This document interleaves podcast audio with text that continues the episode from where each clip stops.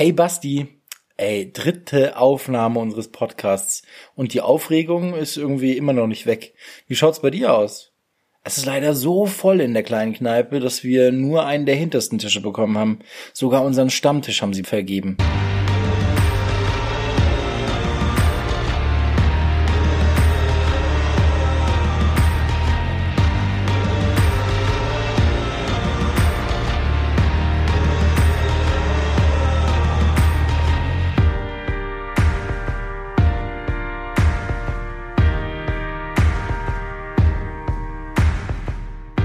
Hey, so, endlich bin ich da. Ich habe ähm, ein bisschen gebraucht, es war so viel Stau, aber hier sind wir. In der kleinen Kneipe in Kapernaum. Ganz hinten links der Tisch. Ich habe euch gefunden. Es ist ziemlich voll hier. Hi. Hi. Hi. Schön, dass du da bist. Schön, dass du es gefunden hast. Ja, es war relativ äh, viel besetzt, deswegen haben wir jetzt nur den Tisch hier bekommen können, aber es passt ja für unsere Verhältnisse auch. Danke. Ja, wir sind in nicht ganz in der Besetzung vom letzten Mal. Wir haben, wie schon angekündigt, die Enk dabei. Enk, du bist Diakonin, Gemeindediakonin aus der Kreuzkirche im Prodekanat Mitte und auch mit hier dabei. Ja, und das ist auch eine ganz große Ehre für mich, dass ich jetzt hier auch in der kleinen Kneipe Kapernaum dabei sitzen darf. Und ich freue mich sehr, weil ich habe es sehr genossen, den letzten zwei Podcasts zuzuhören und ähm, ja, hatte große Lust auch mal mitzulabern. Hey, was mich ähm, gleich am Anfang schon interessiert, Enk, ist ähm, in deiner Gemeinde, wie hast du dich da vorgestellt, beziehungsweise vorgestellt ist ja gar nicht so wichtig, sondern eher, wie nennen dich die Jugendlichen? Also kennen sie den Spitznamen Enk? Weil man muss ja dazu sagen, äh, der, der Basti und ich haben ähm, schon einen Bezug zu dir über die Ausbildung gehabt. Also du warst äh, quasi unter uns in, in der Ausbildung zum Diakon, zur Diakonin, aber ähm, manche emanzipieren sich ja von, von dem Namen, von dem Spitznamen, den sie in der Ausbildung hatten. Äh, wie schaut es bei dir aus? Du musst dazu sagen, wir waren, also die Eng war jahrgangstechnisch unter uns. Das ja. hast du nicht spezifiziert. Excuse-moi, excuse Können jetzt Verwirrungen entstehen, aber jahrgangstechnisch, also ja. zeitlich nach uns. Genau, so. ja. Nee, äh, tatsächlich heiße ich Eng. Also die Jugendlichen nennen mich Eng. Ann-Kathrin ist so mein Sie. Das ist äh, tatsächlich so, dass halt äh, Rummelsberg in München schon sehr präsent ist und man keine Chance hat, den Spitznamen zu ändern. So. Und Ann-Kathrin ist halt auch einfach ein langer Name. Ja. Okay, ja, das kann ich verstehen. Ja. Das kann ich verstehen. Solange sie es noch nicht als Stilmittel nutzen, wenn sie sauer auf dich sind, quasi deinen vollen Namen zu nehmen, nennen, dann ist ja alles gut. Das wäre gar kein Problem, weil bis sie den ausgesprochen haben, ist dann die Wut auch schon wieder vorbei. Man würde auch immer genau wissen, wo, worauf man gerade reagieren muss, wie es so, wie es so ausschaut. Ja. Stimmt. Also, falls jemand zuhört, wenn er mich das nächste Mal mit vollen Namen nennt, dann weiß ich Bescheid. Wir haben auf jeden Fall noch eine Sache am Ende der Folge. Wir haben vom, vom AK Politik haben wir eine Geschichte zugeschickt bekommen, eine Utopia-Geschichte und ähm, wurden gefragt, ob wir die hier mit einbauen wollen, hier mit einbauen können. Das können wir natürlich sehr gerne machen. Am Ende der Folge, also ich nehme an so fünf Minuten, sieben Minuten vor Ende, ähm, wenn ihr da jetzt einfach mal hinspult, da hinskippt, dann könnt ihr gleich zu dieser Geschichte kommen. Es ist eine Utopia, eine Utopia-Reise, was so alles passieren könnte. Schöne Dinge, die passieren könnten nach dieser Zeit, die wir gerade durchleben. Auch ein Stück weit als Anregung für jeden Einzelnen von uns, für jede Einzelne von euch, mal zu schauen, was vielleicht die Perspektive ist, auf die man gut hinarbeiten kann jetzt in der Zeit, ähm, so dass man am Ende vielleicht genau in diese Zielvorstellung reinrückt. Und natürlich auch spannend zu diskutieren. Also was, was steckt dahinter, hinter den Gedanken, die sich ähm, gemacht worden wurden, beziehungsweise ähm, wo könnt ihr vielleicht zustimmen und wo sagt ihr, na, das ist wirklich so utopisch, das kann ich mir nicht vorstellen. Wir haben ein paar Fragen mitgebracht, beziehungsweise Sascha, du hast ein paar Fragen, ähm, die überlegt, quasi eine interaktive Runde. Genau, ja, wir dachten uns ähm, erst, wir machen ein exklusives Aufnahmeritual in diesem Podcast und du musst irgendwie über Feuer springen und ähm, dunkle Geheimnisse lüften. Aber sind dann zum Schluss gekommen, dass wir dir nur zwei beziehungsweise drei Fragen stellen wollen, die uns brennend interessieren. Dazwischen beziehungsweise davor eher noch denken wir kurz an den Corby, der ähm, dann bei der nächsten Folge wieder dabei sein wird, weil jetzt fragen sich bestimmt Leute, wo ist denn der Corby? Wir machen es so, dass wir es im Rotationsprinzip machen. Das heißt, nächste Folge werde ich dann wieder nicht dabei sein und dafür der Corby, damit ihr ein bisschen Unterschiedlichkeit auch in den Stimmen und den Charakteren bekommt hier im Podcast.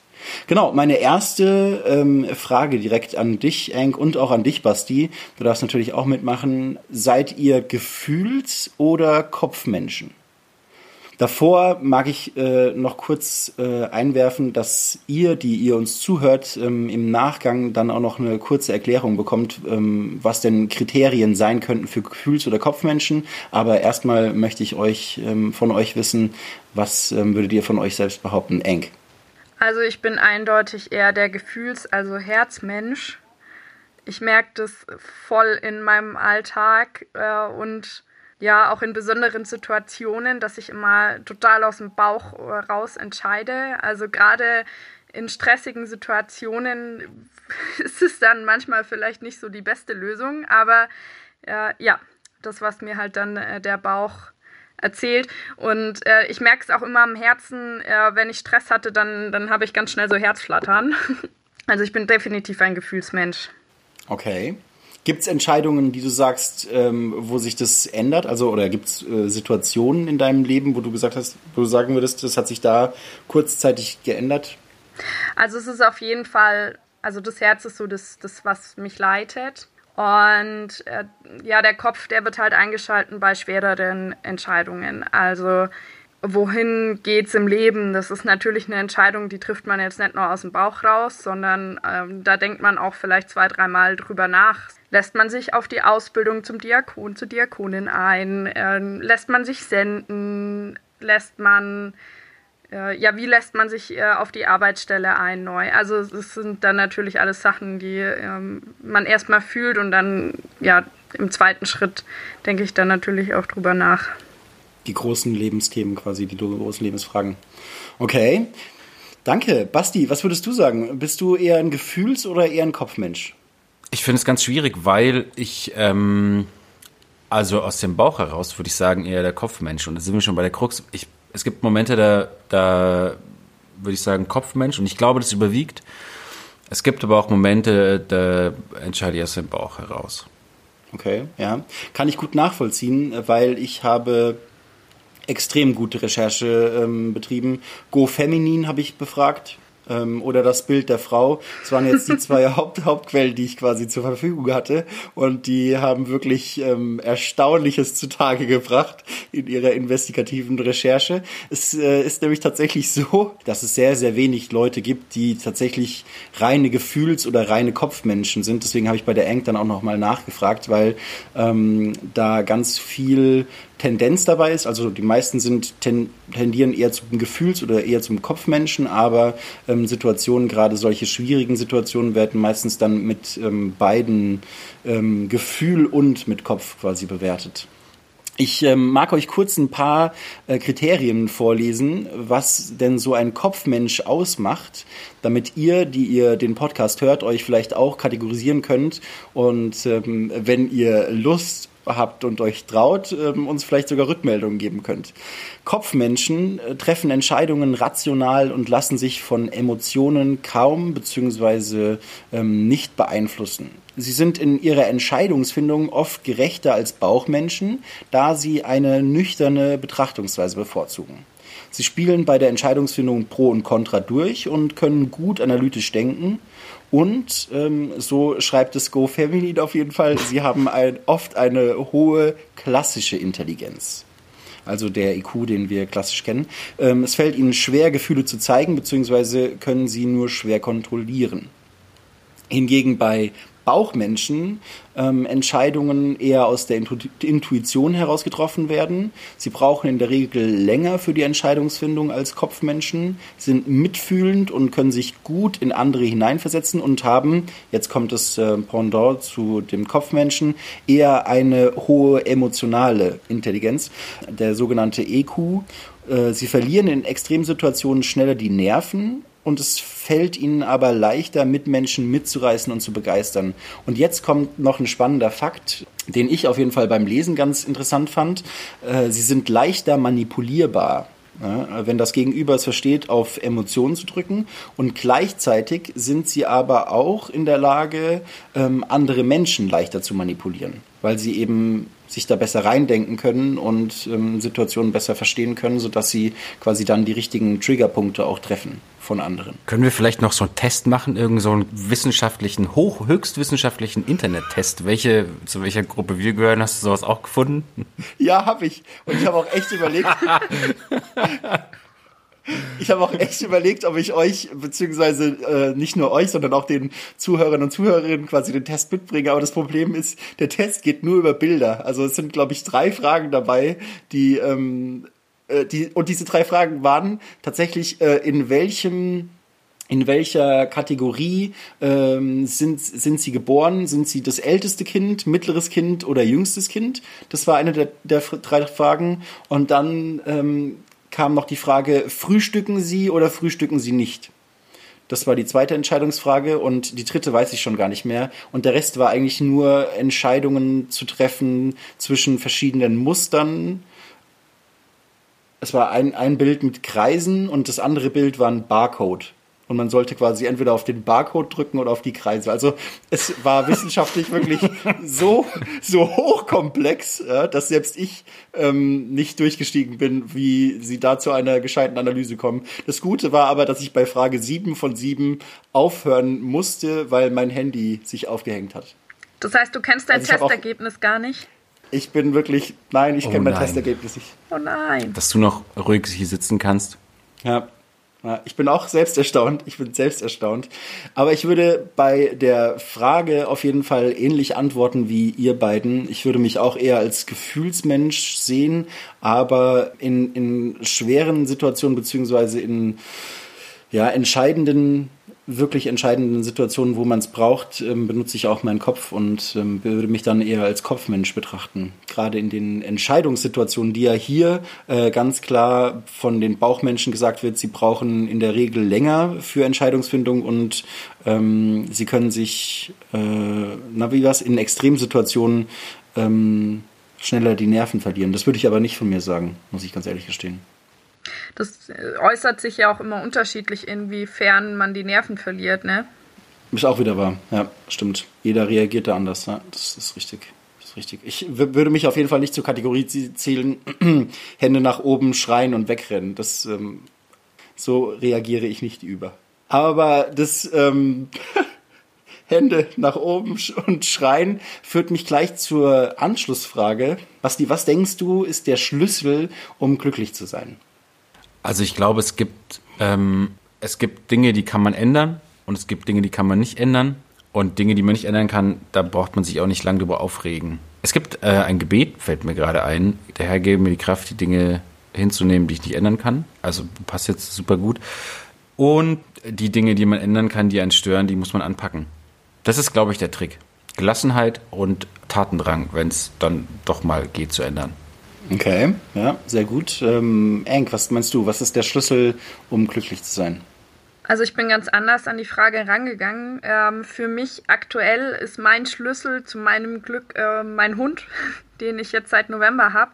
Und das ist ganz, ganz krass, was das für einen Unterschied macht ähm, vor und nach Hund. Wir sind viel mehr draußen, also mein Partner und ich, äh, wir reden viel mehr, wir lachen viel mehr, äh, wir haben viel mehr Pausen. Ich genieße es total, durch den Hund äh, so ein bisschen mehr Struktur in meinen Alltag reinzukriegen. Und äh, so ein Lebewesen, ja an seiner Seite zu haben, was einen ähm, ja lieb hat und äh, abknuddelt und äh, abschlotzt, äh, das ist einfach schön und äh, das ist jetzt so definitiv einer meiner Schlüssel, der mich äh, glücklicher gemacht hat im letzten halben Jahr. Ich habe in den letzten Jahren äh, den Hund von meinen Eltern öfter mal mit in Urlaub genommen, gerade wenn wir irgendwie eine Woche in die Berge gefahren sind. Da den Hund dabei zu haben, das ähm, fand ich schon immer sehr, sehr cool. Deswegen kann ich es gut nachvollziehen, ja.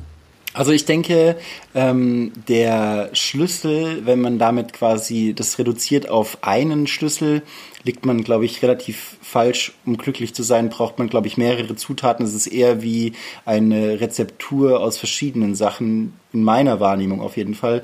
Ich denke, mein Schlüssel, um glücklich zu sein, sind auf jeden Fall, ähm, das klingt jetzt super kitschig und super abgedroschen, aber ich glaube es wirklich, sind ähm, gute Freunde, die mich auf jeden Fall ähm, glücklich machen, ähm, indem ich mich an sie wenden kann und sie sich an mich wenden können.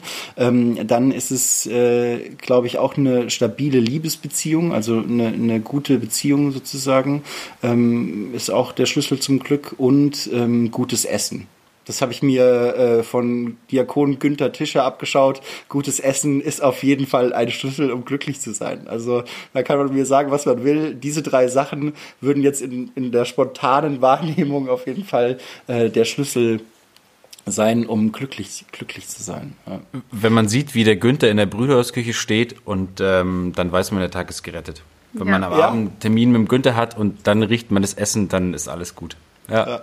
Ich muss, ich muss wirklich gestehen, ähm, vielleicht ist es auch nur Einbildung gewesen, aber ich war schon ein bisschen glücklicher, wenn ich ihn einfach in der Küche gesehen habe, wie er Sachen zubereitet hat. Das hat mir schon Spaß gemacht, auch wenn ich wusste, da habe ich jetzt nichts davon, weil das für irgendjemand anderen ist, aber es hat mir schon, schon Glück bereitet, ähm, da zusehen zu dürfen. Also äh, wirklich, ähm, ja, ein Genießer, was das Essen angeht. Ja, das stimmt. Ich möchte euch äh, kurz damit überraschen. Auch da habe ich im Vorhinein bei dieser Frage Go Feminin und ähm, das, das Bild der Frau als wissenschaftliche Quellen herangezogen.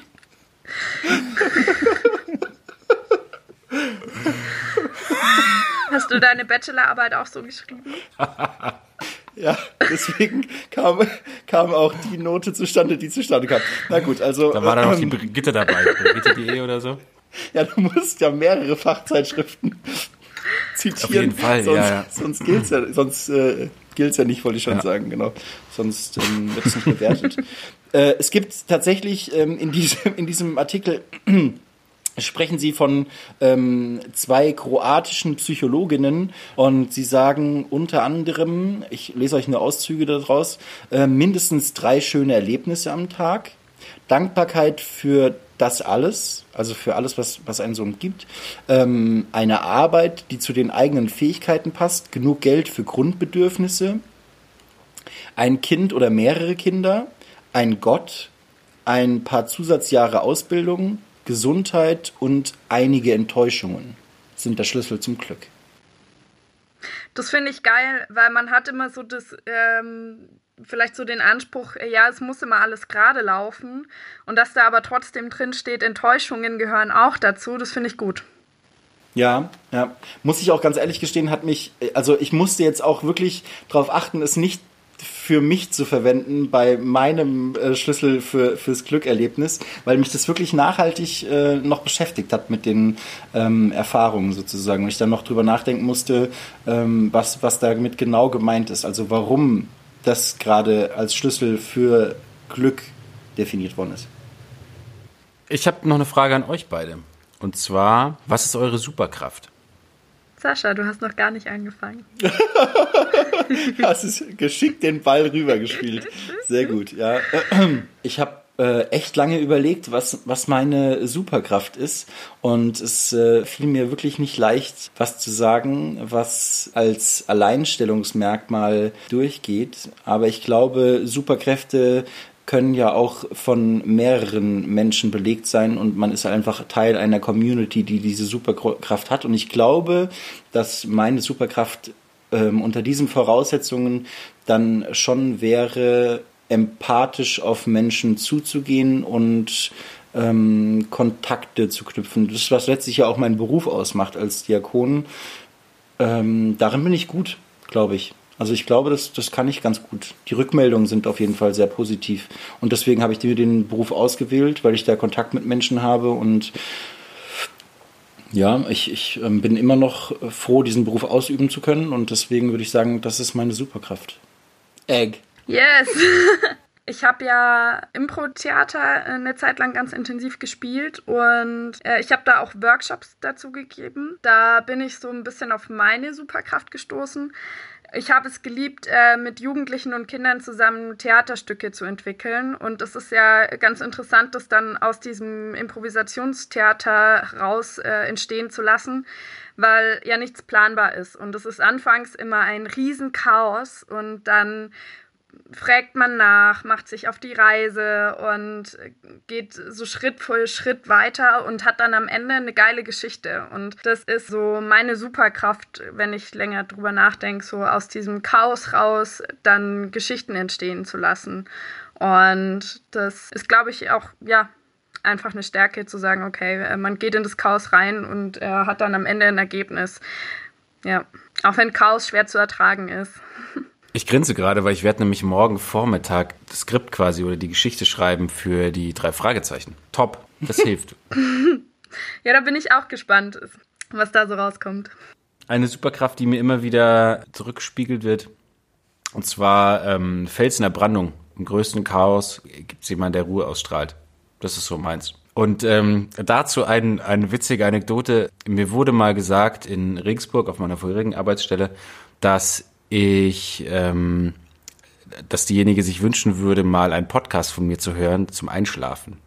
So, das war bestimmt als Kompliment gedacht und ich habe es auch so aufgefasst. Ähm, insofern wünsche ich euch jetzt alle eine gute Nacht, schlaft gut und wir sehen uns morgen. Aber war das wegen, wegen dem Fels in der Brandung oder war das, weil du so eine beruhigende Stimme auch ähm, hast, sozusagen? Ich glaube, es bedingt sich gegenseitig. Wobei es schon, also es ist, glaube ich, seltsam, wenn jemand mir sagt, ich würde super gut einschlafen können, wenn du neben mir sitzt. Bisschen weird. Deswegen, ja. es ist schon irgendwie ein bisschen strange. Ja, das stimmt. ja genau. Ähm, deswegen so rum. Okay. Okay. Da wünscht man sich doch manchmal, bei, bei solchen Situationen wünscht man sich doch manchmal ähm, eine Verkleidung. Ja? Und was könnte näher an der Verkleidung liegen als ähm, das, was uns vielleicht bevorsteht, nämlich, dass wir in Bussen und Bahnen Maskenpflicht haben bedeutet, dass wir alle aufgefordert sind, uns ähm, ja, Gesichtsmasken zu machen. Man darf ja nicht Mundschutz sagen, weil ähm, das quasi, wenn wir es selber machen, so wie es momentan ausschaut, ähm, es gibt ja schon in einigen Teilen die Mundschutzpflicht. Ja, kein Mundschutz ist direkt, sondern einfach nur eine, eine Maske sozusagen. Und mich würde interessieren von euch, welche Maske würdet ihr dann gerne haben wollen? Ich habe was gesehen.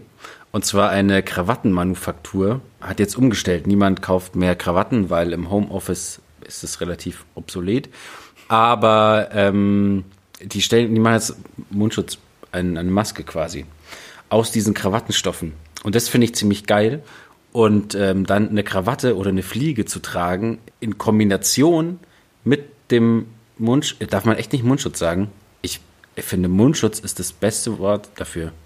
Ich weiß, ich bin mir nicht zu 100% sicher, aber ich habe irgendwie, es ist gefährliches Halbwissen, deswegen äh, entschuldigt, wenn, wenn, wenn es nicht stimmt. Aber ich glaube, dass man Mundschutz eben nicht sagen darf, weil es nicht zum Schutz dient. Also es äh, entspricht halt nicht diesen DIN-Normen und dem, was man quasi ähm, beachten muss, wenn man das für den ärztlichen Gebrauch nutzt. Also um wirklich ähm, ja, Ansteckungsgefahr und sowas zu verhindern, sondern es dient halt eigentlich nur dazu, dass du sozusagen niemand anderen direkt anhustest. Das ist halt ähm, ja die ähm, der Mundschutz, den du halt produzieren kannst, ist halt nicht ärztlich abge, abgesichert sozusagen.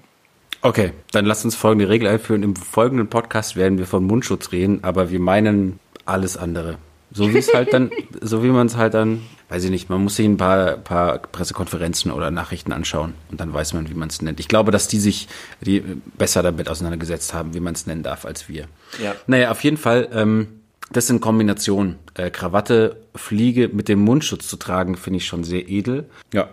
Stilsicher. Äh, ich habe auf äh, TikTok eine Maske gesehen, die ist erst so zusammengefaltet und dann sieht man da so Lippen drauf. Und wenn man die dann so auseinanderzieht, dann kommt da so ein lachender Mund raus. Und das finde ich total geil, weil ich stelle mich dann so im Bus vor und vor mir sitzt so ein Kind und dann mache ich die ganze Zeit diese Maske auf und zu. Ja, das stelle ich mir sehr lustig vor. Sehr freaky, aber sehr lustig. Ich weiß nicht, ob das, ob das der Sinn der Sache ist, da auf und zu zu machen die ganze Zeit. Aber ja, voll. Es ist ja trotzdem Stoff dahinter. Also es ist ja nicht der eigene Mund, sondern die ist einfach nur so wie so eine Ziehharmonika genäht, dass du erst den zu im Mund hast und dann den offenen. Fand ich sehr, sehr cool. Aber ich glaube, vom, vom Schnittmuster her unterscheidet sich das auch ähm, nicht so stark von den äh, Masken, die man selber quasi machen kann, weil ich, ähm, meine, meine Freundin hat quasi so eine Maske schon gemacht für ähm, sich und für mich. Und da ist das Schnittmuster auch so, dass du quasi, wenn du den Mund aufmachst, dann ähm, oder die Maske sich entfaltet, dann geht auch so das Große auf und wenn du es wieder zusammen machst, dann faltet es sich wieder zusammen. Also ich glaube, da ist gar nicht so ein großer Unterschied zwischen den und dem Lachen dann. Ähm, welche Maske würde ich mir vorstellen? Ich könnte mir vorstellen, ich, äh, das war auch heute Morgen ähm, witzigerweise äh, im, im Frühstückstreffen Thema. Ich könnte mir vorstellen, so eine Maske von äh, Darth Vader zu, ähm, anzuziehen. Das fände ich saustark. Das fände ich wirklich saustark. Ich glaube, damit bist du wirklich der Hit auf jeder S-Bahn oder ähm, Deutsche Bahn äh, Zugverbindung, wenn du so eine Darth Vader Maske anhast.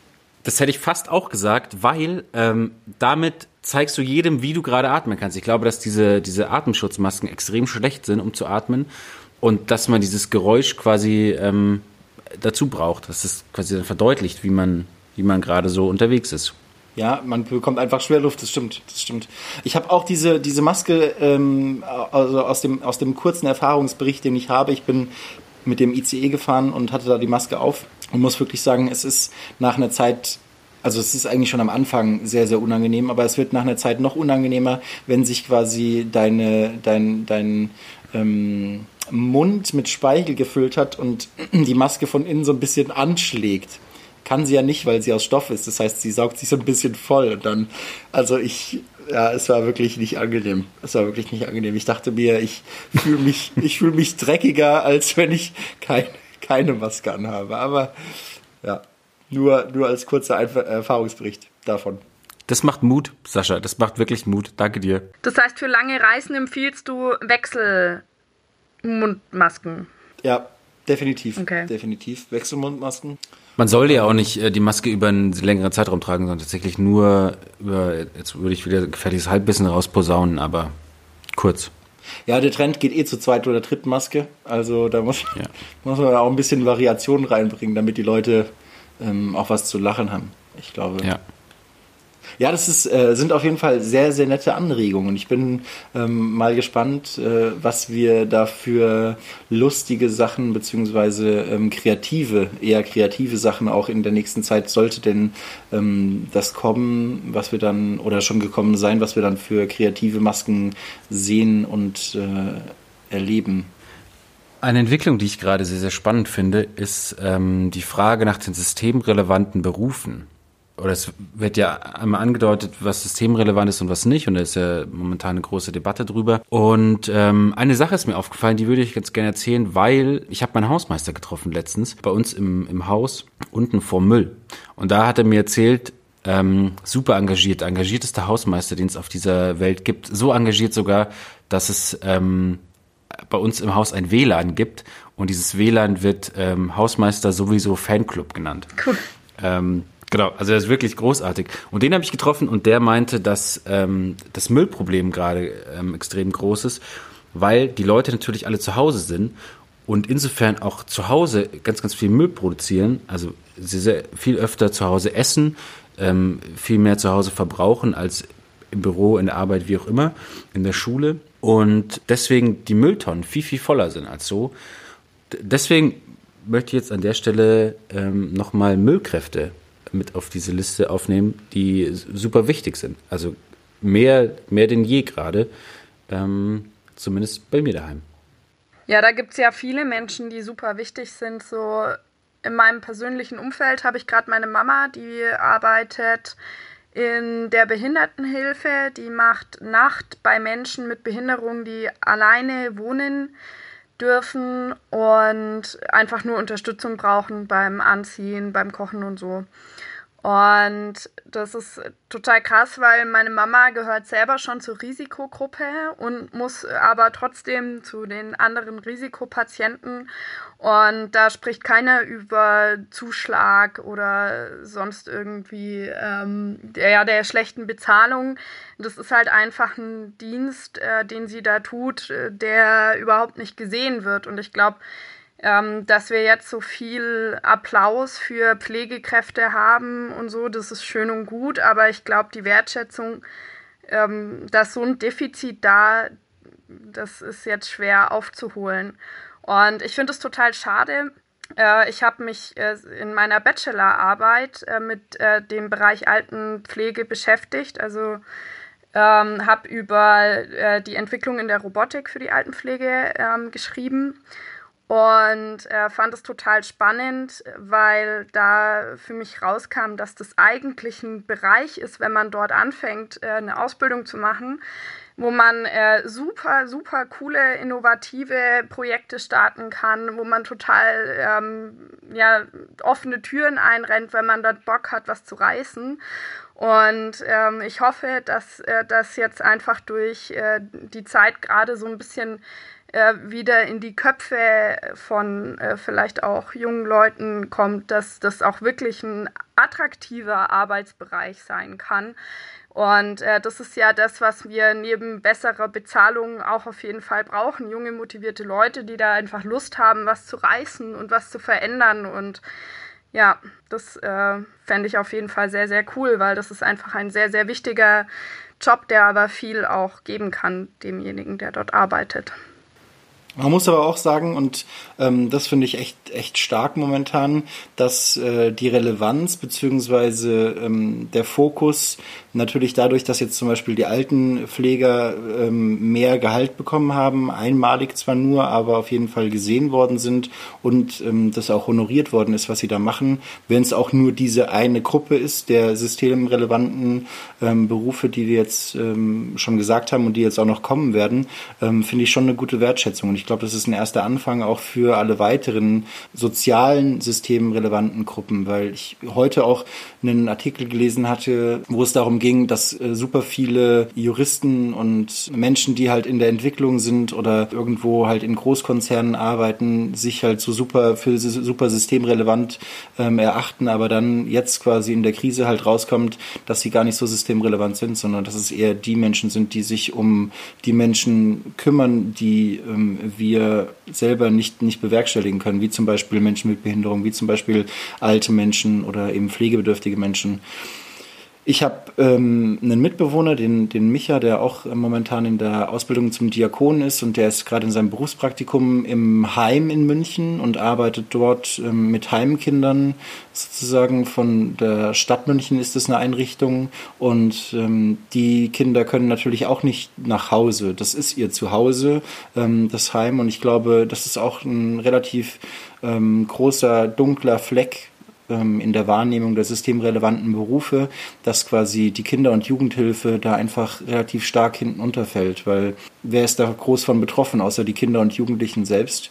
Äh, sie haben nicht wirklich einen Anwalt, beziehungsweise die ähm, Kräfte sind quasi die Anwälte für die Kinder und dementsprechend ähm, sind sie darauf angewiesen, dass die auch zur Arbeit kommen. Trotz ihrer eigenen Familie, die sie quasi ja relativ häufig auch selbst haben, müssen sie da zur Arbeit kommen. Jetzt war quasi diese Woche, musste der Micha da ähm, in einer Außenwohngruppe arbeiten mit vier bestätigten Corona-Patienten. Also der Job ist auch nicht leicht, ja, ähm, den die da machen momentan. Ich habe auch mit anderen ähm, Diakonenkollegen und auch ähm, Sozialpädagogen, die quasi in Kinder- und Jugendhilfe arbeiten und ihren Dienst tun, Kontakt. Und die sagen alle, es ist super schön zu sehen, dass ähm, soziale Berufe mehr in die Wahrnehmung rücken, aber sie würden sich auch freuen, wenn quasi der Job in der Kinder- und Jugendhilfe einfach noch ein bisschen mehr in die Wahrnehmung der Köpfe der Menschen kommt, weil die einfach relativ stark untergehen. Gerade auch in der Corona-Pandemie ist aber wichtig ist, dass wir an diese Menschen denken, beziehungsweise ein Auge auf diese Berufe auch haben. Gerade weil das ja so super wichtig ist, auch die ambulanten Hilfen, die ja Familien unterstützen, die einfach gerade äh, oder auch dauerhaft in schwierigen Situationen sind. Und ich glaube, dass sich das auch einfach verstärken wird, weil in dieser Krise jetzt äh, da Familien aufeinander sitzen, die vielleicht nur funktioniert haben, weil sie aufgrund von Berufen und Schule distanziert voneinander waren. Also das sind, glaube ich, definitiv Lücken. Beziehungsweise das ja auch jetzt aussetzt. Also das, ähm, ich weiß nicht genau, wie es in München ist, aber ähm, beim, beim Jugendamt Rosenheim sind ambulante Hilfen gerade ausgesetzt. Also ich habe mit einer Diakonin gesprochen, äh, die meinte, sie machen bei den ganz krassen Notfällen schon noch Besuche. Allerdings trifft man sich halt dann außerhalb. Also man geht zusammen spazieren. Genau, das auch noch, ja. Und das ist halt auch die halbe Wahrheit dann, beziehungsweise hilft da dann nur, nur halb so gut. Ja. Ja, und wir wissen ja selber, wie es uns geht, wenn uns ähm, jetzt gerade auch die Strukturen und die Rahmenbedingungen fehlen in unserem Alltag. Und wenn es dann Menschen, wie du schon gesagt hast, Eng, die ähm, manchmal, also Familien oder, oder Gruppenkonstellationen, die nur funktionieren, weil sie genug äh, Abstand voneinander haben und halt Rahmenbedingungen und äh, Regeln haben, die ähm, den Alltag strukturieren. Wenn das halt auch weg ist, dann äh, bricht teilweise schon der Kopf ähm, über diesem Konstrukt zusammen. Das Dach über dem Konstrukt, der Kopf über dem Konstrukt, was mhm. ich schon wieder rede. Mann, oh Mann. Ja, Flüchtlingshilfe ja genauso. Also alle stationären Einrichtungen, die, die fallen da schon auch mit drunter. Dann umso schlimmer, wenn man dann auch noch so wenig verdient ich bin darauf gestoßen, dass man zum Beispiel als Kassiererin nur äh, 2000 Euro, um die 2000 Euro durchschnittlich brutto verdient. Und das fand ich wirklich krass, weil von 2000 Euro brutto kannst du ja als normaler Mensch nicht leben und deine Familie nicht ernähren. Also wie soll das gehen? Selbst als Single in München ist es ja schier unmöglich. Ja, gerade in München macht man da keine großen Schritte. Nee. Überhaupt nicht. Und das ist schon abgefahren, weil wenn man überlegt, was ähm, diese, dieser Beruf, was, was die Menschen täglich ähm, ausgesetzt werden. Also ich meine, von Beschimpfungen ähm, von, von den Leuten, wenn ich einkaufen gehe, ich bin so froh, wenn ich aus diesem Laden rauskomme, weil Menschen mich, mich umschubsen gefühlt. Ja? Also ähm, wie es jetzt momentan zugeht mit den Einkäufen, wenn man da in einem Laden ist, was da die Verkäufer, Verkäuferinnen ertragen müssen, ähm, wow, also das äh, tut mir echt leid. Das tut mir wirklich leid. Voll. Wenn ich das so mitbekomme. Also gerade gerade allgemein medizinischer Bereich ist ja gerade ähm, also ist gerade sehr gefordert ähm, und da entstehen auch sehr sehr große Ansprüche. Insofern ähm, klar Ärzte, Pflegekräfte, alle, alle Menschen, die irgendwie im medizinischen Bereich arbeiten, gehören natürlich auch mit dazu. Aber auch, und jetzt ist die Schnittstelle zu genau dem, was wir, worüber wir gerade gesprochen haben, Pharmazeutinnen beziehungsweise Apothekerinnen, ähm, Menschen, die in der Apotheke arbeiten, die da natürlich auch dazu gehören, zu diesem ganzen medizinischen Sektor. Und da äh, habe ich eine Geschichte ge gehört, gerade vorgestern, und zwar, dass relativ viele Menschen gerade in die Apotheke kommen ähm, und was gegen Husten haben wollen. Und jetzt ist, ist natürlich Husten und, und ähm, Lungenkrankheiten schon ein recht verbreitetes Symptom gerade bei Corona. Auf jeden Fall ist dann die Frage, naja, wie ist denn der Husten? Eher trocken oder schleimig? Und dann ist so ein, ja, ich, kurz Moment. So, und daraufhin soll die Apothekerin oh, dann rausfinden, oh, ähm, wow. was, für, oh, wow. was, für, was für ein Medikament da dann verschrieben werden muss und auch welchen, welchen Herausforderungen äh, Menschen in der Apotheke gerade raus, ausgesetzt sind. Ach du heilige Scheiße, ich kann, da kann man nur mit dem Kopf schütteln. Was ist, mhm. was ist los mit den Menschen? Wow. Ja, die Idee ist ja gar nicht so schlecht, das wirklich auch zu zeigen, wie es ist, aber vielleicht einfach eine Aufnahme daheim machen. Kurz im Handy aufnehmen. Aber das hört man ja auch immer wieder, dass irgendwelche Menschen, irgendwelche anderen Menschen, die wichtig für unser System sind, anspucken und anhusten. Zum Beispiel Polizisten, wenn die in Parks kontrollieren ja. und Leute vor den Bänken verscheuchen oder so. Auch super relevant gerade, mega wichtig, dass es, ähm, dass es die gibt. Polizei, Feuerwehr, genau, also die, die Menschen, die ja letztlich ähm, vor Ort kontrollieren, patrouillieren und schauen, dass äh, die Regeln des gemeinsamen Lebens in dieser schwierigen Zeit auch eingehalten werden.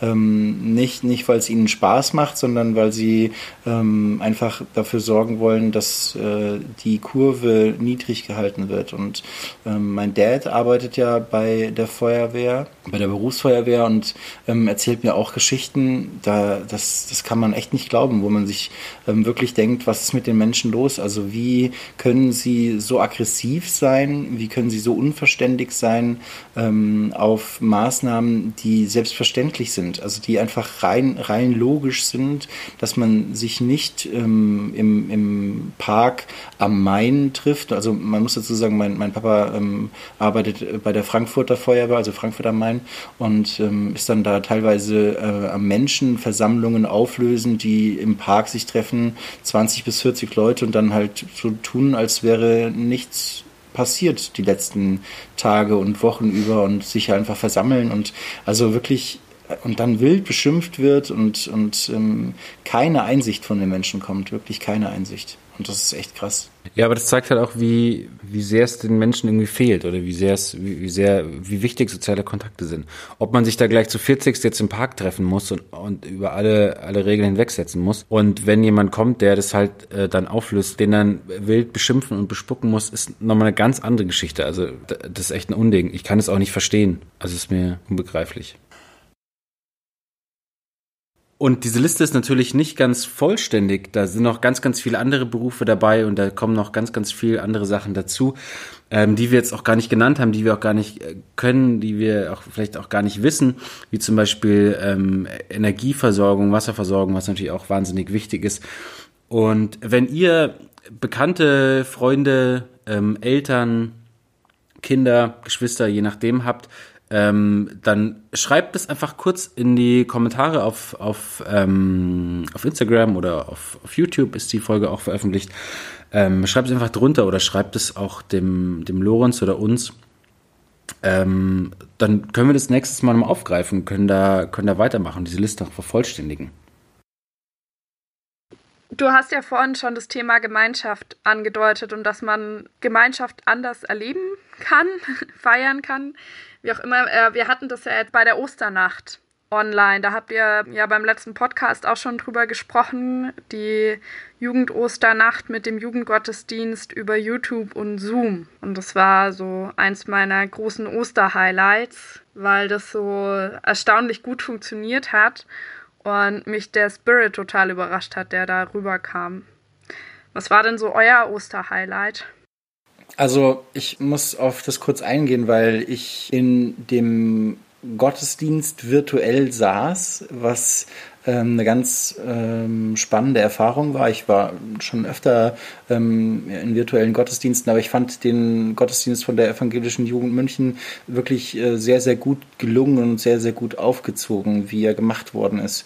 Und ich habe die Rückmeldung bekommen aus ähm, dem Chat, in, in dem ich war, aber auch ähm, im Nachhinein von den Jugendlichen, die da dabei waren. Ich war ja mit beiden Konfi-Gruppen und also aus Sollen und aus und den Jugendleitern aus Sollen und Dorfkirchen Jugendlichen, die halt Lust hatten, war ich quasi da und ähm, die Rückmeldungen waren, warum feiern wir überhaupt noch ähm, Normalgottesdienst? Also es war wirklich, es war diese, die Begeisterung für diesen virtuellen Gottesdienst war sehr, sehr hoch und ähm, es äh, war erstaunlich, wie viel Rückmeldungen auch kamen mit, ich hatte, ich saß in diesem Gottesdienst oder ich saß vor meinem Laptop und hatte Gänsehaut ähm, von, von der Message und von dem Spirit, der so rüberkam. Also es war echt, äh, war echt durchweg nur positive Rückmeldungen. Und ich kann auch von mir selbst berichten, dass ich ähm, sehr, sehr angetan war von dem Gottesdienst und er mir sehr viel gegeben hat, einfach in dieser Zeit. Da fand ich auch, also ich fand ihn wirklich richtig gut. Und spannend, was du sagst, warum feiern wir eigentlich nicht immer so Gottesdienst, weil es, äh, ich glaube, es ist einfach eine Riesenchance gerade für Kirche, ähm, digital zu werden und da auch Dinge auszuprobieren. Und da geht auch viel schief, aber mal so probiert man Dinge aus das gehört zum Glücklichsein dazu, auch die Enttäuschungen und die Niederschläge. Und ich finde es ganz gut und ich finde es eine super Chance, die wir einfach nutzen können. Äh, ich würde gerne eine Sache erzählen, weil ich habe das nämlich vor zwei Wochen erzählt, dass ich nicht in einen Fernsehgottesdienst gehen würde, weil das einfach nicht meine Form ist und weil ich das blöd finde. Und trotzdem habe ich am Ostersonntag ähm, mir eine, einen Fernsehgottesdienst angeschaut, weil es trotzdem irgendwie dazugehört, zu Ostern, da in Gottesdienst zu gehen. Zwar nicht um, um 6.30 Uhr, ähm, beziehungsweise um 6, sondern halt um 10. Aber ich war da und ich habe mir das angeschaut. Das ist natürlich ein bisschen, bisschen seltsam, gerade wenn es dann ums Beten geht. Das fällt mir jetzt schwer, mich dann daheim hinzusetzen und die Hände zu falten und mitzubeten. Das mache ich nicht. Aber ich finde, das gehört schon auch irgendwie zu Ostern. Und ich habe mir gedacht, hey, ich habe das Bedürfnis danach, YouTube einzuschalten und, und da dabei zu sein. Welchen hast du dir angeschaut? Ähm, St. Lukas. Äh, unser Regionalbischof hat in, ähm, hat in St. Lukas den Gottesdienst gehalten und insofern war ich da dabei. Ja, zumal ich auch zu St. Lukas gehöre. Ähm, also tatsächlich auch meine Gemeinde. Okay, nice. Ja. Und das bringt mich zu einem Punkt, der, wir springen jetzt gerade ein bisschen, ähm, mein, mein spiritueller Moment in, für Ostern, da würde ich euch dann auch noch gerne fragen, was euer spiritueller oder geistlicher oder österlicher Moment war. Und zwar war das für mich die, ähm, den, den Vergleich, der in, in der Predigt dann gezogen wurde, dass ja Ostern, also das, ähm, die, die, die lange, die Fastenzeit, sehr viel Verzicht und dann mit der Auferstehung und mit dem Ostern dann wieder entsteht wieder ganz viel und da, da kommt dann wieder, kommt dann wieder der Drive. Mir fehlen gerade ein bisschen die Worte, merke ich. Jeden, der es interessiert, der es nochmal wirklich fundiert wissen möchte, soll sich an Christian Kopp und unseren Regionalbischof finden. Der konnte das sehr gut erklären. Ich kann es jetzt nicht. Aber es ähm, ist tatsächlich irgendwie eine Parallele, die ich dann gesehen habe, auch zu Corona-Zeiten. Ähm, ich glaube nicht, dass es mit einem Schlag dann wieder ähm, losgeht und das dann äh, quasi die Auferstehung da ist, aber ich kann das durchaus nachvollziehen, ja. Und das fand ich total stark, weil es geht ja auch darum, irgendwie Hoffnung zu geben und Mut zu machen. Und da habe ich für mich gemerkt, hey, das finde ich ganz gut. Kann ich gut nachvollziehen. Spannenderweise ist es ähm, bei mir ein bisschen ähnlich. Ich habe am Ostersonntag bin ich aufgestanden und hatte ein hervorragendes äh, Ostersonntagsfrühstück. Und danach habe ich mich ähm, darauf eingelassen, auf einen Gottesdienst, eine Andacht, die ich ähm, so in meinem spirituellen Alltag jetzt die letzten 28 Jahre nicht verfolgt hätte. Es geht ne, konkret um eine Kommunität beziehungsweise um eine äh, Gemeinschaft, ähm, die ihr bestimmt schon mal gehört habt, vielleicht wart ihr selber schon mal da. Es geht um Tese. Ähm, Tese, ich war noch nie in Tese. Ich hatte natürlich schon Berührungspunkte mit Tese, weil viel darüber gesprochen wird, gerade in, in Jugendgruppen, ähm, in religiösen Jugendgruppen, weil es ja doch ein Ort der Begegnung ist für mindestens einen von zehn Jugendlichen. Ähm, in der evangelischen Kirche würde ich sagen, war schon mal in Tese. Und ähm, ich habe mir die, die Andacht angeschaut, die die Brüder ähm, am Ostersonntag ähm, veranstaltet haben. Und äh, da ist mir tatsächlich auch ein Gedanke, beziehungsweise mehrere Gedanken sogar aus der Predigt, aus, dem, aus der Kurzansprache, die das Oberhaupt der, der äh, Brüderschaft quasi gehalten hat, ist mir hängen geblieben, beziehungsweise bewegt mich eigentlich immer noch, ähm, wenn, ich, wenn ich darüber nachdenke. Und zwar ähm, hat er gesagt, einmal auf die, so ein bisschen als wäre es eine Beantwortung der Frage, die ich in letzter Zeit öfter höre, wie kann Gott sowas zulassen? Eine, eine Frage, die ja relativ häufig gestellt wird, jetzt in der Corona-Pandemie auch verstärkt. Und ähm, es gibt Menschen, die sagen, Gott will uns strafen mit dieser Corona-Pandemie und solchen, solche Sachen, die ich, wo ich einfach nicht nachvollziehen kann. Und er hat quasi nochmal ganz deutlich gesagt, ähm, Gott kann nur seine Liebe schenken es ist gar nichts anderes möglich. Er kann nur seine Liebe schenken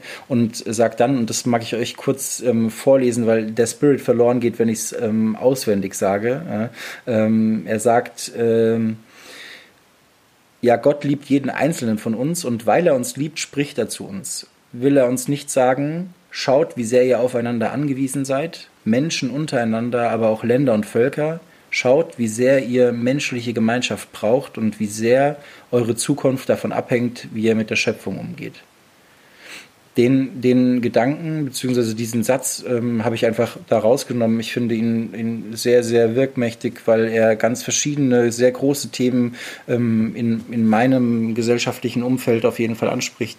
Die Frage, wie es momentan um Rassismus und Antisemitismus steht, die groß ist. Die Frage ist, ähm, wie es mit der Corona-Pandemie ausschaut. Die Frage, wie es mit äh, der Umwelt ähm, ausschaut und der ähm, ja, jetzt, jetzt ja anhaltenden Fridays for Future und ähnliches. Ich finde, in, in diesen zwei, drei Sätzen, die er da gesagt hat, steckt, steckt viel Potenzial und steckt viel ähm, Antwort auch auf, auf die großen Fragen.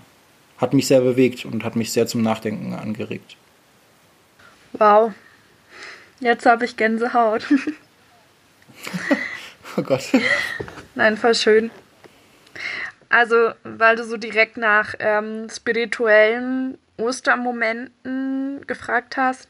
Ja, so, so mein, mein spirituelles Ostererlebnis setzt sich aus ganz vielen äh, Momenten zusammen. Ähm, und zwar ist für mich das Osterfest eigentlich ein Fest der Gemeinschaft. Also schon immer als Jugendliche haben wir dort die Nacht zusammen durchgemacht und äh, Getränke getrunken und äh, mit äh, der Jugend hier äh, spielt man die Nacht durch. Und äh, wir haben letztes Jahr eine total tolle Wanderung durch den englischen Garten gemacht und es war einfach total cool. Und dieses Jahr hatte ich Angst, dass das einfach gar nicht da ist und sich nicht finden lässt. Und ich habe dann an ähm, viele Ehrenamtliche und an die Konfis einen Osterbrief geschickt äh, mit einem Kerzenbastelset und habe gesagt, äh, sie können sich dort äh, ein kleines Osterfeuer basteln und mir dann ein Foto schicken und ich poste das dann als Osterfeuer auf Instagram. Und ich war total überrascht, äh, wie viel Rückmeldung ich bekommen habe. Also jetzt nicht von jedem im Bild, aber total viel Feedback in die Richtung, hey, voll schön, äh, dass es sowas gibt, das uns irgendwie miteinander verbindet. Und dann auch diese Osternacht, wie gesagt, das war einfach ein total äh, krasses Erlebnis, wie viel Gemeinschaft und ähm, Spirit darüber kommt, obwohl man sich nicht physisch gegenüber steht und sitzt. Und das hat mich total berührt. Und heute hatte ich nochmal einen Ostermoment. Ich äh, musste zur Gemeinde und äh, meine Kollegin, die Elke Schwab hat äh, Kreiden in die Kirche gelegt und die Leute wurden eingeladen, vor der Kirche alles anzumalen mit Straßenmalkreiden. Und äh, ich war total geflasht, weil alles ist bunt und es sind äh, Regenbogen da und Osterhasen und äh, Botschaften, hofft und äh, also voller Hoffnung und voller Lebensfreude. Und äh, das war für mich ja ein totaler Flash an, an Glück, weil ich mir gedacht habe, hey, eigentlich ist das ja das, was, was äh, ja, Ostern vielleicht ausmacht, so dieses Licht in der Dunkelheit und ähm, die Gemeinschaft, äh, die auch zustande kommt äh, mit diesem Fest, obwohl man eben nicht physisch zusammen feiern kann. Und ähm, ja, dass man einfach darauf vertrauen kann, dass der Geist dort wirkt, wo er wirkt und man das gar nicht so beeinflussen kann. Und ja, dass wir vielleicht auch manchmal Sachen zwar vielleicht anstoßen können als Hauptamtliche, aber was dann damit passiert, das liegt nicht mehr in unserer Hand und äh, das ist einfach ein total schönes Erlebnis, dass äh, da der Geist wirkt. Es passieren schon echt ein paar super schöne Sachen gerade. Hm. Trotz allem. Und dann auf der anderen Seite, dass halt, äh, also das ist jetzt wieder was, was Deprimierenderes, aber wenn man dann halt überlegt, dass äh, gerade in, in ganz vielen Altenheimen oder so Menschen sterben und die Familie dann doch nicht da sein kann. Also dass da dann einfach äh, das Physische doch nicht, ja, doch einfach fehlt. Trotz der Tatsache, dass du vollkommen recht damit hast, Eng, mit dem, was du sagst, finde ich, ähm, hat es auf der anderen Seite, wo was, wo was Negatives ist und was wirklich Schreckliches ist, ähm, wenn Menschen sich nicht mehr begegnen können, kurz vor, vor dem Tod sozusagen, also nicht mehr ihren Liebsten sehen können, beziehungsweise nicht mehr in Kontakt treten können mit, mit dem oder derjenigen, finde ich, ähm, ist trotzdem eine, ein Lichtschimmer oder, oder ein Schein ist, die Tatsache, dass es so viele Aktionen und so viele Initiativen gibt von Menschen, die sich die Aufgabe auferlegt haben, dass sie quasi sich um diese Menschen kümmern, die einsam im Altenheim sind. Also wir, wir hatten es ja in, in der Podcast-Folge, ich ähm, habe diese Briefe mit den Konfis geschrieben ähm, und habe auch dann mitbekommen, ähm, auch im Nachgang, wie viele Aktionen es da gibt und wie viele Menschen sich auch dafür einsetzen, ähm, dass die Menschen gesehen werden. Und ich weiß nicht, ähm,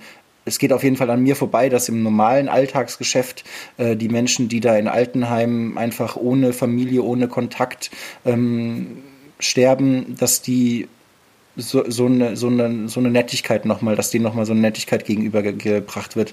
Ich glaube, das ist im Normalfall nicht so. Und ich finde, das ist auf jeden Fall nochmal was, was man als Positives ähm, aus dieser Corona-Pandemie auch ziehen kann für gerade Menschen im Altenheim, die jetzt nicht mehr den Kontakt haben zu ihrer Familie oder zu anderen.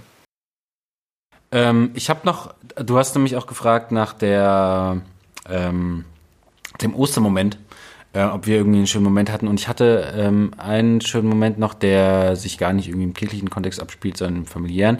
Ich habe eine Radeltour gemacht und bin auch bei meinem Bruder vorbeigefahren und habe da im Garten am Samstag schon ähm, ein Osternest versteckt. Ich habe so eine Plastiktüte ein und habe das dann da versteckt und habe ihn dann am, am Sonntag angerufen und habe gesagt, hey, geh mal runter, geh mal in den Garten und dann kannst du ja heute dein Osternest suchen. Ähm, und das hat ihn total gefreut. Das war total schön. Und das war so mein Moment. Das ist auf jeden Fall eine sehr, sehr coole Geschichte. Ähm, ja, das ist eine sehr, sehr coole Geschichte. Ich habe lange überlegt, was mein Ostermom was mein eigener Ostermoment ähm, der Woche war und bin nicht wirklich zu einem Schluss gekommen, muss ich ganz ehrlich gestehen. Ich glaube, mein Ostermoment der Woche war die Aufnahme von ähm, zwei Osterandachten, die ich quasi äh, mit dem Handy und mit dem Aufnahmegerät gefilmt habe. Und ähm, ich habe einfach alles, alles falsch gemacht, was man mir irgendwann mal laienhaft beigebracht hat. Ich habe Hochformat gefilmt statt Querformat, sodass man quasi auf dem Video die ganze Zeit äh, eben dieses Hochformat sieht und halt die Ränder einfach schwarz sind. Ich habe ähm, beim Aufnahmegerät scheinbar auf irgendeine falsche Taste gedrückt, sodass einfach die Tonqualität ähm, nicht über das Aufnahmegerät genommen werden konnte, sondern ähm, ich musste es quasi mit dem Handy machen und es ist alles schief gelaufen, was hätte schief laufen können und am Ende, nachdem ich wirklich das Beste versucht habe, es irgendwie zu retten, ähm, habe ich äh, meine Kollegin angerufen und habe ihr gesagt, es ist ähm, also es ist jetzt einfach die schlechteste Aufnahme, die hätte passieren können sozusagen und wo wir uns über die ganzen Menschen aufgeregt haben, die irgendwelchen welche schlechten Aufnahmen ins Netz stellen. Wir sind jetzt auch dabei ja, und dann ähm, haben wir aber ungefähr zehn Minuten einfach nur gelacht und fanden die Situation einfach witzig und haben dann beschlossen, dass es ja eh wieder runtergenommen wird und wir einfach hoffen, dass es nur für die ein oder zwei Tage im Online steht und dann halt ähm, schnell wieder vergeht. Das war so mein, mein, mein, ein, einer meiner Ostermomente, die mir auf jeden Fall am einprägsamsten waren, weil sie gleichzeitig stressig, sehr befreiend am Ende und auch sehr witzig ähm, waren. Ich habe jetzt gerade noch mal so drüber nachgedacht und äh, das ist jetzt vielleicht eine Geschichte, weiß ich nicht, ob die jetzt so in den Podcast gehört, aber ich erzähle sie einfach trotzdem, weil ich mir sicher bin, dass es ganz vielen, äh, vielleicht gerade Mädels genauso geht. Ich war an Ostern spazieren und es war ja so unglaublich warm. Und ich hatte keinen Bock, ähm, eine lange Hose anzuziehen und ich bin mit einem, äh, ja, mit einer knielangen Leggings äh, draußen rumgelaufen, so einer Jogginghose, äh, Yoga-Hose. Und ich hatte meine Beine nicht rasiert. Und es war ein unglaublich befreiendes Gefühl, mit unrasierten Beinen draußen spazieren zu gehen und sich zu denken, fuck off, mir kommen die Menschen eh nicht so nahe, dass die das bemerken. Und es war sehr, sehr, sehr cool.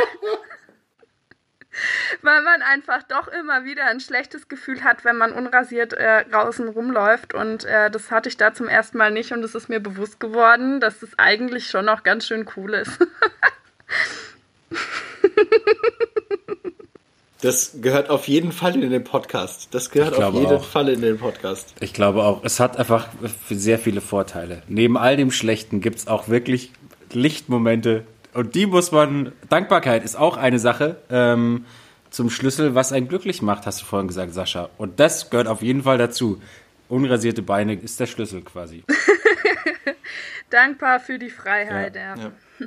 Ja, aber das ist ja tatsächlich eine interessante Frage, so, ne? Was unterscheiden die Themen zwischen Frauen und äh, zwischen Männern? Ja, ja. Vielleicht, vielleicht eine sehr gute Frage ähm, als Cliffhanger für die nächste Folge. Mhm. Ja, das stimmt. Wir hatten ja gefragt, äh, oder beziehungsweise wir haben die Anregung bekommen, und das möchten wir jetzt gerade tun, einen Cliffhanger zu etablieren. Und wir haben die ja, die Frage, der sind wir ganz charmant ausgewichen, haben gesagt, der Eng fällt schon was ein. Genau. Also nochmal auf den Punkt gebracht, ähm, gibt es unterschiedliche Gesprächsthemen zwischen Frauen und zwischen Männern, so? Mhm. Ja. Nicht? Ja. Vielleicht schon. Ich habe nämlich von einer Kollegin auch die Rückmeldung bekommen, sie fand es ganz interessant. Nach der ersten Folge fand sie es ganz interessant zu erfahren, über was sich drei Männer so unterhalten. Ob man das jetzt als Referenzwert nehmen kann, weiß ich nicht. Habe ich auch gesagt, dass die erste Folge jetzt nicht unbedingt das klassische Gespräch, das ich so tagtäglich führe, wenn ich mit Männern unterwegs bin. Aber ich glaube schon, dass es da Unterschiede gibt. Glaube ich auch. Also ich kann aber auch das Feedback von deiner Kollegin sehr gut nachvollziehen, weil äh, mich hat das auch jetzt nicht überrascht, aber ich fand es auch spannend. Ihr, ähm, das bedeutet nicht du, Eng, nicht du, Basti, oder vielleicht gerade auch ihr, ähm, seid immer auf der Suche nach guten Spielen, ähm, vielleicht sogar online. Ihr wisst gar nicht, ähm, was es überhaupt für Möglichkeiten gibt, ähm, Spiele kreativ umzusetzen, dann ist äh, der folgende Tipp bzw. der folgende Aufruf vielleicht für euch beide, aber gerade auch für alle Ehrenamtlichen in der Jugendarbeit, die uns zuhören, sehr, sehr wichtig. Es ähm, kam von Diakon Lorenz Schuster, unserem Öffentlichkeitsreferenten, und dem Sebastian Schäfer, der für Ingolstadt als Dekanatsjugendreferent äh, tätig ist. Die beiden haben sich zusammengesetzt und haben evangelisch-digital.de slash Spielekatalog entwickelt. Ähm, eine Plattform mit dem Ziel, eine gut sortierte, nach Kriterien durchsuchbare Online-Spieledatenbank für die Jugendarbeit zu sein.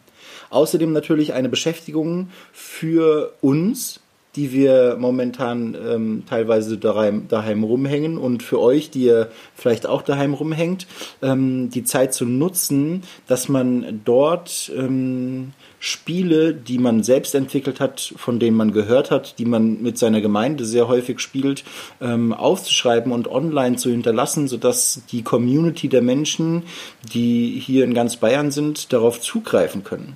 Also solltet ihr ähm, Spiele haben, die ihr gerne anbringen wollt, dann ähm, wendet euch entweder an einen ähm, Hauptberuflichen aus ähm, eurer Gemeinde, die wissen alle, um welches Projekt es sich handelt, oder an einen von uns dreien ähm, und wir geben euch die Daten weiter. Wir sind wirklich fleißig auf der Suche nach lauter fleißigen Helferinnen und Helfern, die diese Datenbank füllen, sodass da eine richtig schöne und sehr übersichtliche, gut sortierte ähm, Spieledatenbank entsteht. Das Beste ist, man kann, wenn man diese Spieleidee zwischen heute und dem 1. Mai einsendet, auch äh, was gewinnen. Und zwar gibt es äh, dreimal 100 Euro äh, zu gewinnen für die Startup Grillparty nach Corona. Oh. Und das äh, finde ich ist schon ganz schön stark. Also wenn ihr Bock habt, mit eurer Gemeinde zu grillen oder ein Lagerfeuer mit Würstchen oder äh, vegetarischen Würstchen zu machen, äh, dann lohnt es sich doppelt, äh, da bei dieser Spielekartei die Spiele einzuschicken dann habt ihr eine Chance auf 100 Euro. Das stimmt, ja. Das ist ähm, gut, dass dir das einfällt, weil das ist nämlich wirklich eine coole Sache. Ja, voll. Was ihr mit den 100 Euro auch machen könntet, wäre 30 Gläschen vegane Leberwurstpaste zu kaufen. Möchte ich nur an der Stelle eingebracht haben. Ich würde die auch gern haben. ich habe ich hab mir ich habe vier Dinge eingekauft. Ich werde sie mit ich werde sie importieren. Ich denke auch an dich, Eck. Ich denke auch an dich. Ja. Sehr gut. Cool, okay. Ja, ich muss jetzt, ähm, glaube ich, den Sack zumachen, weil in der kleinen Kneipe in Kapernaum werden schon die Stühle hochgestellt und ich glaube, die wollen bald zumachen. Deswegen müssen wir jetzt auch dann bald gehen.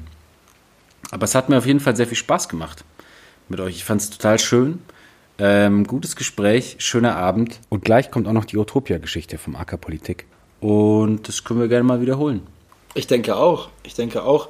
Und ähm, zusätzlich zu den äh, zwei Kriterien, die mir vorhin angelastet worden sind, dass ich gesagt habe, warum die Enk hier ist, ähm, möchte ich auch sagen, dass sie ein sehr, sehr angenehmer Gesprächspartner ist und ähm, ich mich gefreut habe, dass du einfach dabei bist, weil ich das Gefühl hatte, ähm, das war, war, war einfach nett. Ich ähm, habe den Abend sehr genossen. Schön, dass du dabei warst. Ja, danke, dass ich dabei sein durfte. Das hat mich sehr gefreut und ich habe es auch sehr genossen und äh, fand es sehr schön, auch mit euch lustige und ernste Themen einmal durchzukauen. Es war mir eine Freude, ein inneres Blumenpflücken. Hervorragend. Dann bleibt uns nichts anderes als äh, Tschüss zu sagen. Tschüss. Genau. Wir verabschieden uns hiermit und sagen bis nächste Woche. Ciao. Ciao. Tschüss.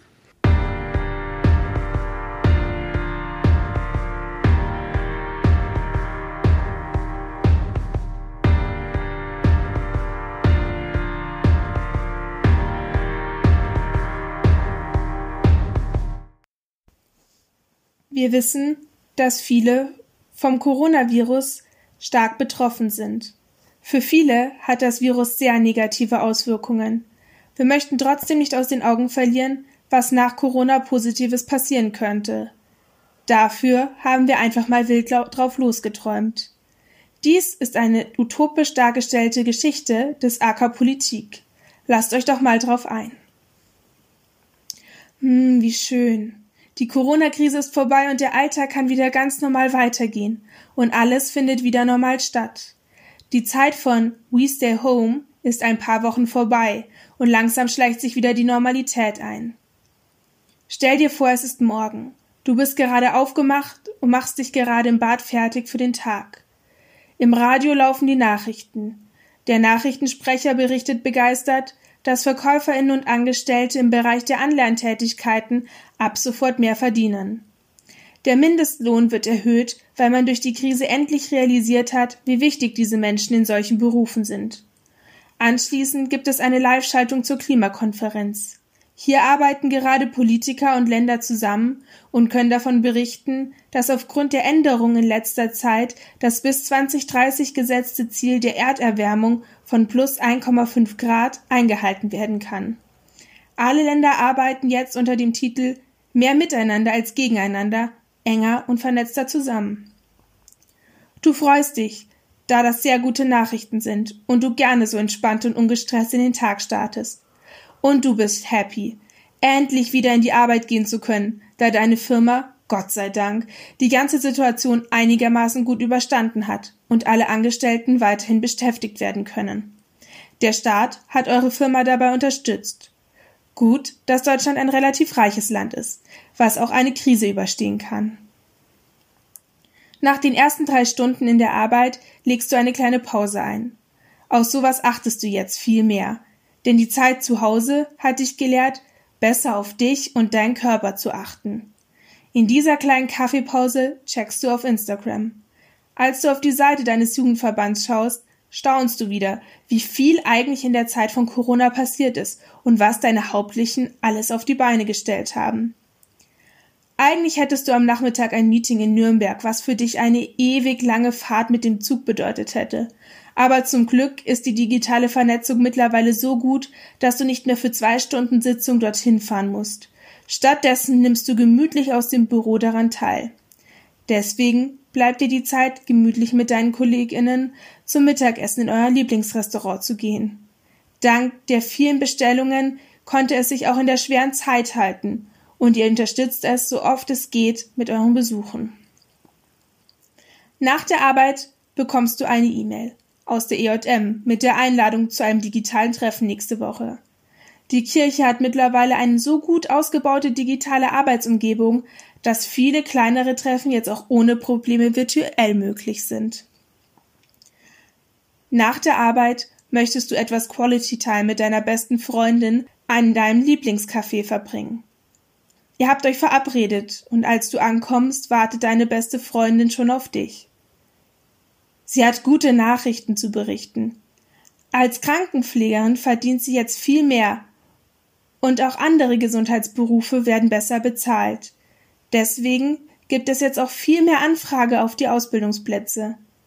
Außerdem meint sie, dass sie jetzt nicht mehr so lange auf ihren Medizinstudienplatz warten muss, da viele Ärztinnen gebraucht werden und jetzt auf soziales Engagement, Vorerfahrung im medizinischen Bereich und auf Vorstellungsgespräche Wert gelegt wird.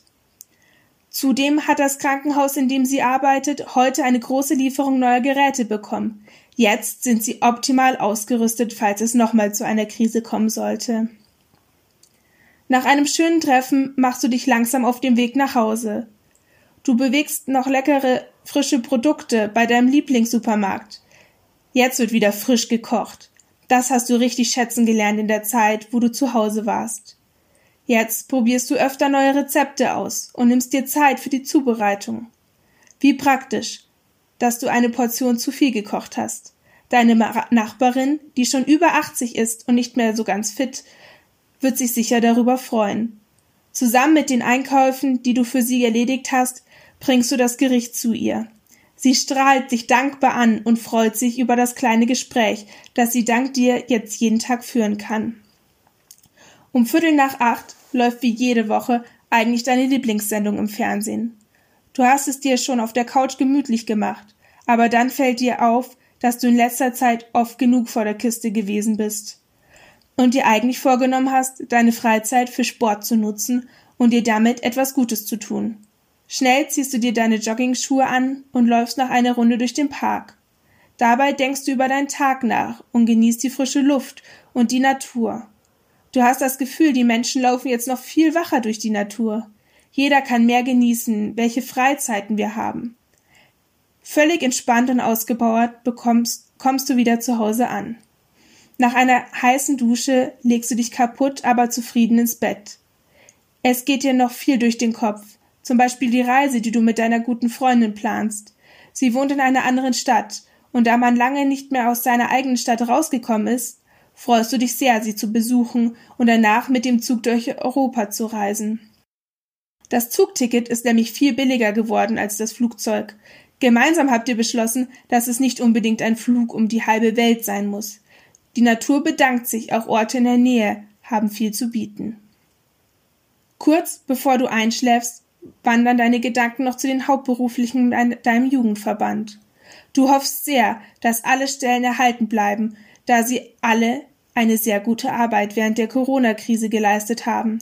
Sie haben es geschafft, weiterhin Angebote für die Ehrenamtlichen zu erstellen, sodass sie in der Zeit zu Hause weiterhin Sozialkontakte pflegen konnten und dass ihnen nicht langweilig geworden ist.